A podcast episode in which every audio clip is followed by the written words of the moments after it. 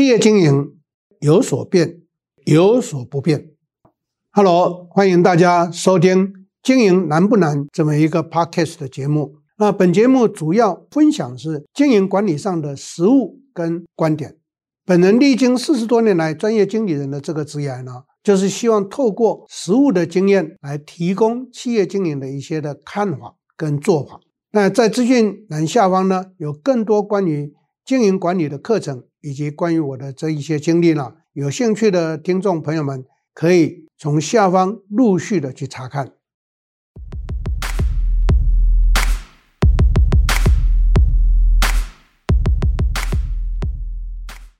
大家好，我是 Richard 陈宗全，欢迎大家再一次收听我们 Podcast 的时间。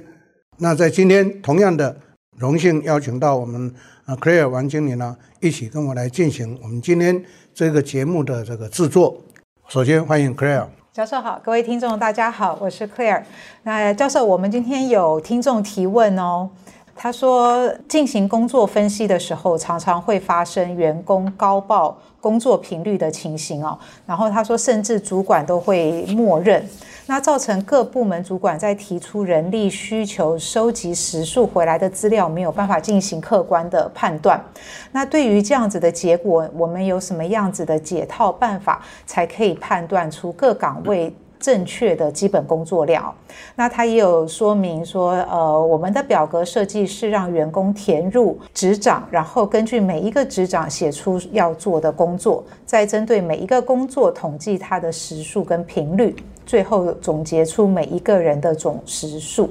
所以，是不是先请教授来帮我们回答这个问题呢？好，这个其实几乎可以这么讲，所有的公司都会有这一种困扰。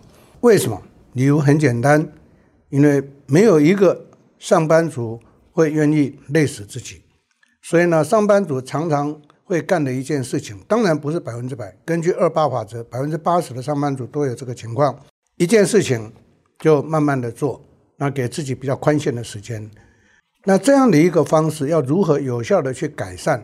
非常的简单。第一个重点，公司要进行公司的组织职掌的规划，组织职责的规划。就等于是要配置我们公司的组织编制，那组织编制的缘由是来自于人效的推算，哦，所以这个是非常重要。人效的推算，我在相关的组织行为或者是人力资源的课程里面都会跟学员提到，一个公司一定要从公司的目标去建制公司的业务人效、生产人效，然后推算出业务人数跟生产人数。啊，跟全员人效好，那用全员人效也推算出全员人数，再由全员人数扣掉业务人数，扣掉生产人数，就会等于我们的行政编制加上技术单位的编制。那这样一来，就会等于把工作岗位就确认清楚。好，所以这是第一个步骤要做的。好，第二个步骤要做的就是要来进行工作分析。那工作分析呢，其实它非常基本。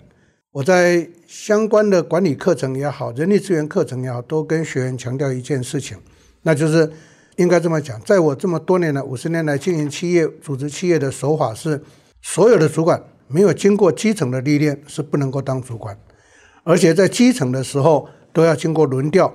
为什么？因为经过轮调之后，才能够比较出来谁适合起来当主管。好，第二个用意，经过轮调之后，这个主管几乎。他的团队的工作岗位，所有的工作属性、工作职位，他通通都做过，那就代表他会知道这个工作岗位要做哪些事情，那会有多少的工作量，大约每一个工作重点要花多少时间，这是一个主管基本应该要有的认知，这是第二个重点。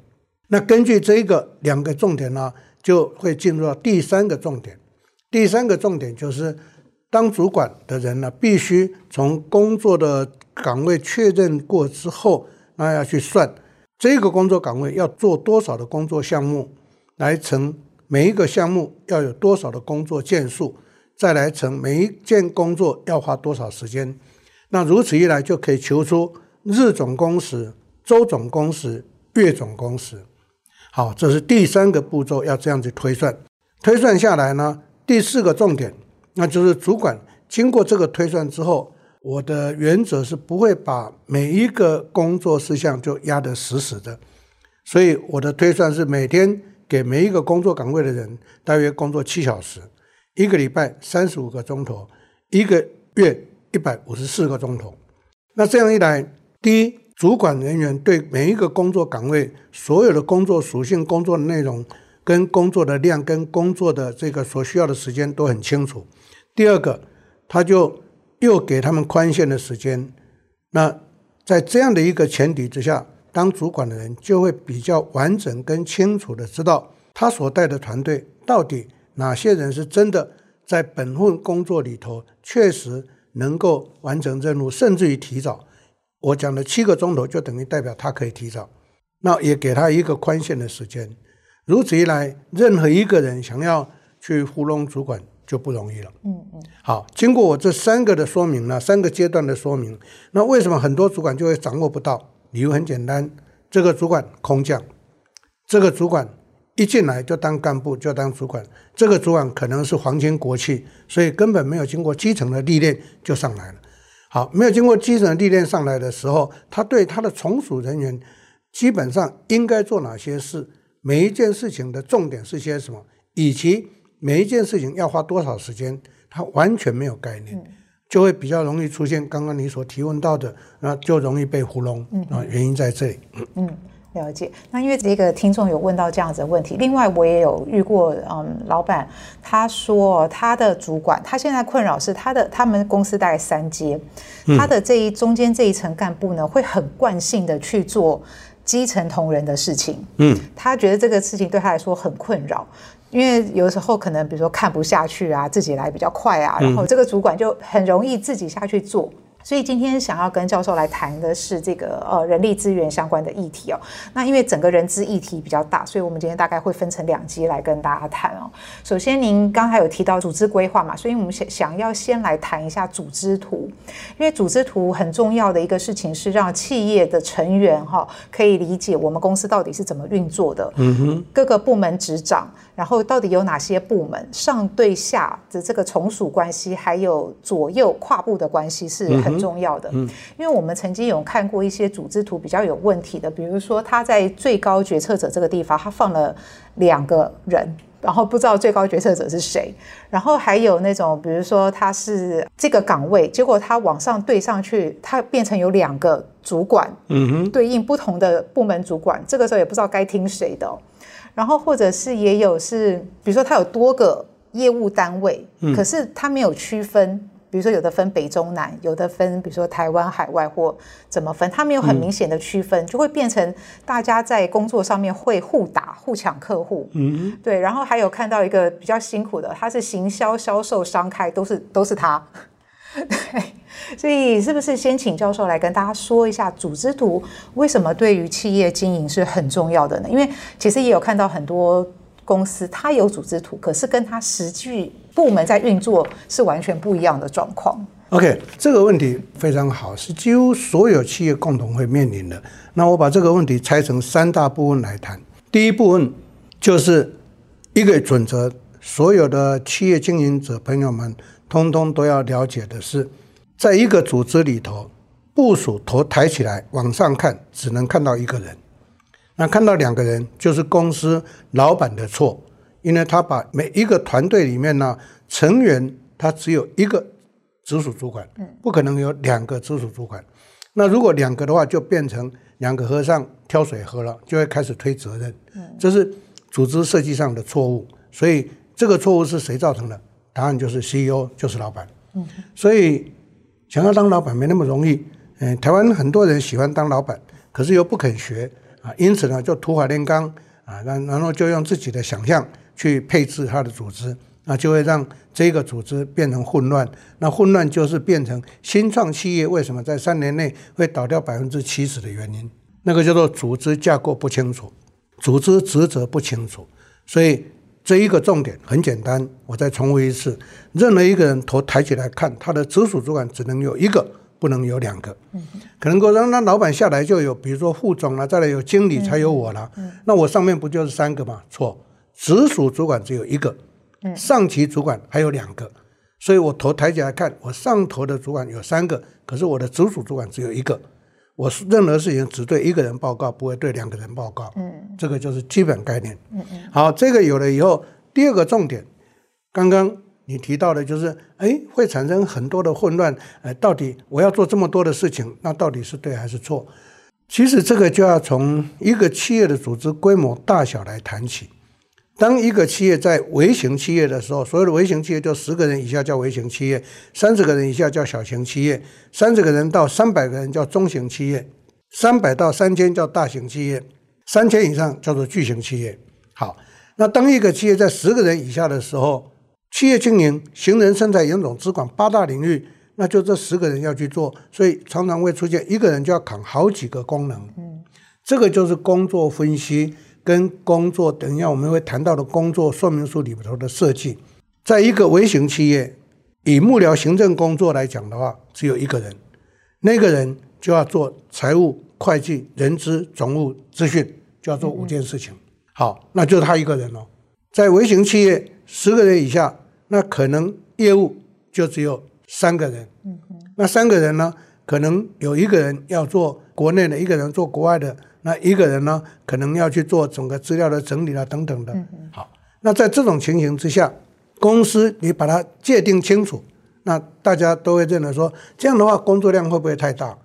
跟各位做一个提醒，从工作分析，我们刚刚前头提到，从工作分析的角度来看，工作量不会很大，因为工作项目多，每一项目的工作件数少，嗯，那每一个件数的工作时间是一样。所以在微型企业的时候，工作项目多，件数少，来乘工作时间。渐渐的变成小型企业、中型企业、大型企业的时候，工作项目就渐渐的减少，工作件数就渐渐的增加，工作时间还是一样，所以乘出来的总工时都不会变的。所以各位就可以了解，这个就会变成什么？应该是金字塔型的一个情况。在小规模的时候要做很多的事情，但是件数不多。到巨型企业的时候，要做的事情很少，但是件数很多。所以我刚刚讲过，把这个乘出来，用工作分析概念来看，乘出来的工作总时数是相同的，就不会有这一种困扰。这是第二个回答。第三个回答呢？刚刚呃，在整个整理跟提问的过程上头，那就是一个公司的 CEO 一定要弄清楚，比如说销售，那我们销售假设说公司做内销的业务面的话。那可能会交给三个人做，嗯嗯，好，这三个人身为主管的人就必须把他们工作岗位的责任分清楚了，一个负责北区，一个负责中区，一个负责南区，嗯，那这样的话就井水不犯河水，每一个人就可以在他的责任区里头去完成他的任务，嗯嗯，啊，所以总括来讲，会有这一种困扰，是因为上位者对于组织规划跟人力资源的安排不太了解。那为什么不太了解？这个我绝对可以接受，因为很多创业者就是因为他的创意了，因为他的专业技术了、专业能力了，就开始创业啊，然后就冲冲冲，创得很成功，就赚钱。所以我说，创业的公司不会不赚钱，一定会赚钱。那什么时候他会倒闭？就是赚了很多钱的时候就会乱啊，就会开始倒闭。好，所以大概就是一到三年之内就会倒掉了。嗯嗯。好，所以做对也会倒啊，做错也会倒。那做对会倒的原因就是失控嘛？对，失控的意思就是说，我们靠创意、靠专技跟专业的技能，可以让我们做得很好。可是他不懂得组织的规划，嗯，所以就会造成整个团队的混乱，嗯，然后手忙脚乱，手忙脚乱会得出一个非常有趣的现象，那就是凡事都要请示老板。好，这下子这个老板就是全公司最忙的。因为出去呢当业务，回来嘛搞生产还要管所有的行政，嗯、那所有人就嗷嗷待哺等着他。要出门嘛，把他挡住，请示他。回来的话如获至宝的又要问他，嗯嗯，所以他就会很很有失落感。为什么失落感？那到底我请这些人来干什么？我碰过好多这种案例，那很多这种老板就会跟我诉苦，我总是笑一笑跟他讲说，这都是你自己做地来嘛，你自己要的嘛。那他们就很生气，我哪会自己要？我要的话，我干嘛请这么多人？我说对，这句话讲对了，请这么多人，请问你有让他们知道他们必须做什么吗？嗯，没有，他们就听命行事嘛。然后你也会有那一种控制欲，看到他们听命行事，凡事都来跟你请示，你就会有那种家长式的满足感。嗯嗯。这就是组织混乱的开始。嗯嗯。哦，所以在整个组织的规划跟工作的安排分配上，是所有的企业，不管你大中小微，一定要花心思的地方。嗯嗯。教授，您这样讲，我突然想到，我我认为他们会有这样子的混乱，是他们一开始是没有组织图的，而是有了部门。有了这些人以后，比如说像我们有时候跟他问一下，哎，能不能给我一张公司组织图？嗯、才开始画，嗯、那个画出来以后的那个结果就会很惊人，嗯、然后就会看到，哎，怎么会是这样画？对。但反过来说，我们也有遇到那个，比如说您刚刚提到，我直属老板一个嘛，然后老板上面可能还有两层，会有那个上面的直接跨过我的 直属主管来叫我做事情的。对，这个时候，嗯、呃，对于员工本身也好，或者是这一位直属主管也好，嗯哼，他该要怎么来应对这个事情会比较好一点，然后不会得罪老板？OK，这个非常非常的好。最需要受教育跟受训练的是谁？就是上位者，从老板开始。嗯、为什么会这么讲？因为很多的老板自己创业，然后很多事情他都亲自走过，他都清楚，嗯、所以他会有一种跟我一样急性子。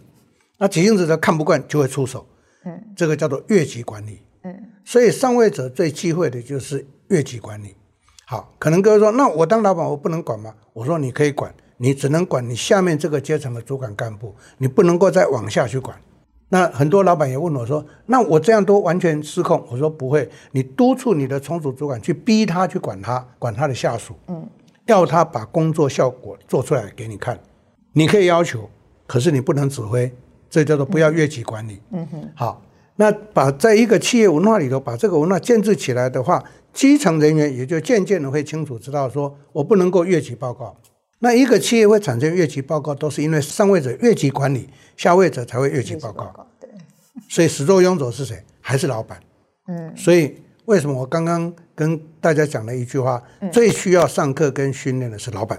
嗯，那最没有管理概念的也是老板。嗯，那但是如果有学过或者上过或了解过的老板呢，就很懂得组织如何规划，那如何去做这些工作权责的划分，如此一来，企业的组织就会非常的稳健的发展。嗯哼，好，那刚刚教授您谈了组织图以后，因为刚前面在回答问题的时候，你有提到这个编制跟人效，所以接下来是不是就可以跟我们简单的说一下这个编制要怎么做，然后人效怎么算呢？OK，编制是要先看人效，才来决定组织的编制。但在这边也顺便跟各位强调提醒，有正式学过组织行为学跟人力资源学的人都很清楚知道，人力编制这个名称是错的，人员编制这个名称是错的。那正确的讲，组织编制。那为什么这么纠结在用词上面？跟大家说清楚、讲明白。组织编制是因事找人，人员编制、人力编制是因人设事。那这个大家就清楚了。我用成语“因事找人”跟“因人设事”跟大家做说明。我相信聪明的人一听就知道。嗯，因事找人是我这个工作岗位要做些什么事情，做这些事情的人必须具备什么资格条件，我要把它设定清楚，然后我去找正确的人来做。嗯，好，这个叫做因事找人。可是呢，因人设事是我用了这个人进来。那才来想，我要让他做什么啊？就随便的找一些事情给他做，就变成因人设事。那因人设事就会变成职责的混乱，好，然后呢，工作的界限的划分不清，这些都是因人设事所造成的。所以，一个企业在基本上，不论企业规模大小，第一件事情要先确认公司的业绩目标，业绩目标下来，然后我们再从公司的 BEP。所谓的 BEP 就损益平衡点，来反推出来，每一个人在自负盈亏的情形之下，他必须要扛多少业绩？嗯，那各位听众朋友们也不用太担心，幕僚人员是不扛业绩的，所以在算人效的时候没有算幕僚人效，嗯，只有全员人效、业务人效、生产人效。假设我们公司是买卖业，那就没有生产人效，只有全员人效、业务人效。好那假设说我们公司每个月要做一百万，那我们人效希望每一个人贡献二十万，那就代表我全部总人员编制了，组织编制会多少？就是五个。嗯，一年一百万除以二十万，所以全员人效是每一个人二十万嘛，所以就会有五个工作岗位的编制。对，好，那业务呢，一样的，每个月要做一百万，那我要用几个业务，就是每个业务要扛多少业绩，要扛五十万，所以就代表这个业务部门的工作岗位只有两个，那就是一百万除五十万，那就是两个。啊哈，那这个是买卖业，没有生产制造了啊，那就变成我有五个。嗯，组织编编制扣掉两个业务的编制，剩下三个嘛。那这三个就来看，这三个我就用在行政跟技术。那行政，因为我们只有看起来就十个人就够了，对不对？因为我一百万，呃，五个人，对不起，一百万除以每个人全年人效是二十万嘛，只有五个。那我五个扣掉两个业务，嗯哼，剩下三个，对不对？剩下三个呢，我只要一个做幕僚，嗯，另外两个做技术。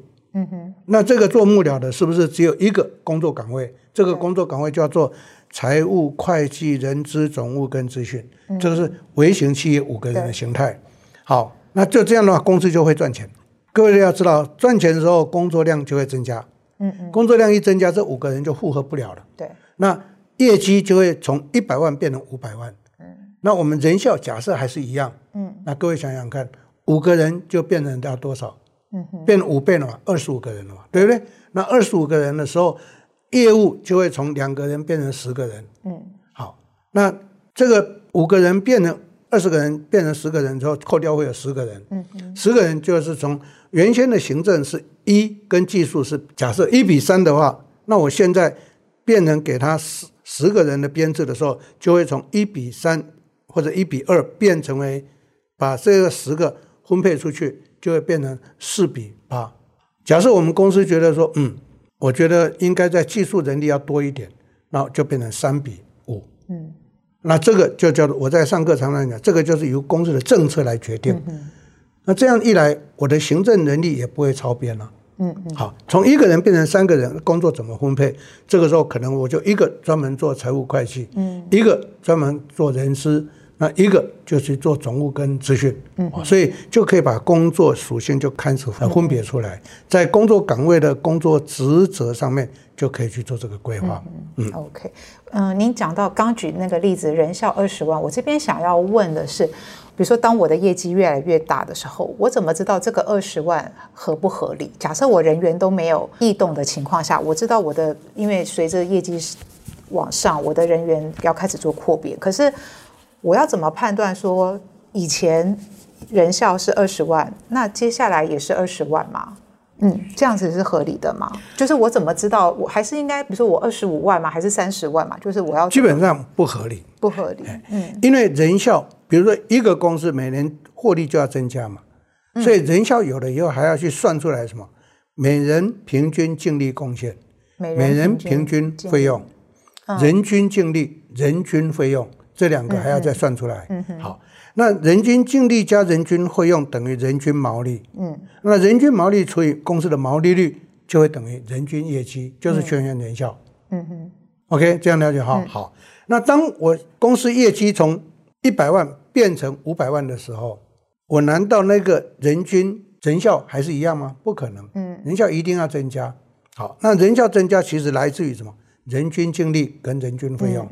假设我人均净利是一万，那我人均净利要变成一点五万。我过去的人均费用是假设是三万，那我就变成三点三万。嗯嗯，三万三千块。那我这边一点五万加三点三就变成多少？四点八。嗯，对不对？那四点八去除以假设四十个百分的毛利除以零点四。嗯，这这一推算出来就知道人均业绩是多少。嗯，刚刚讲到四点八除以零点四，嗯，那就是多少？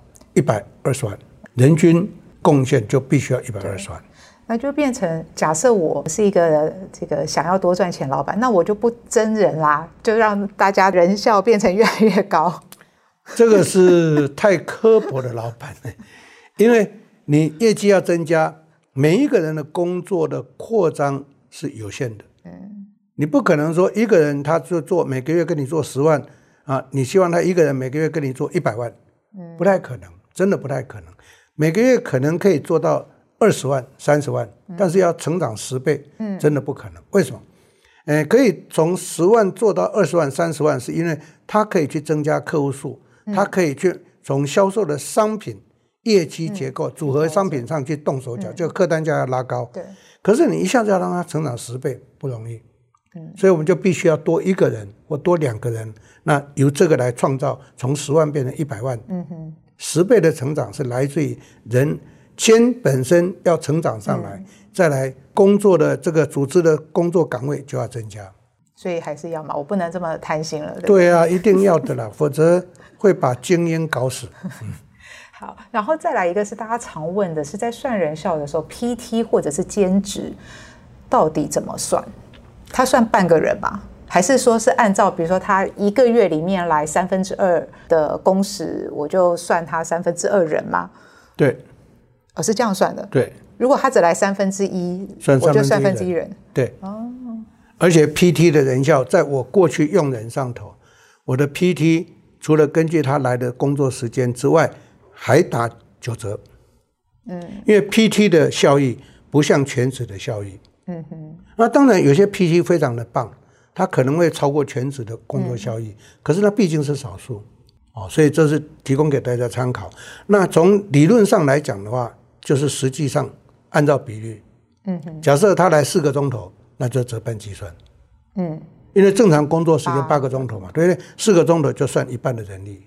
OK，好。哇，这数学就是永远大家心目中的痛啊！所以教授在其实，在很多人力资源课程里面，都会教大家怎么样好好的把这个人效还有组织编制给算出来。嗯，嗯，那今天谢谢教授分享关于组织图还有这个编制人效的这些重要性啊。无论企业大小，我们企业要有制度才会有标准。那有了标准以后，才能够要求效率跟品质哦。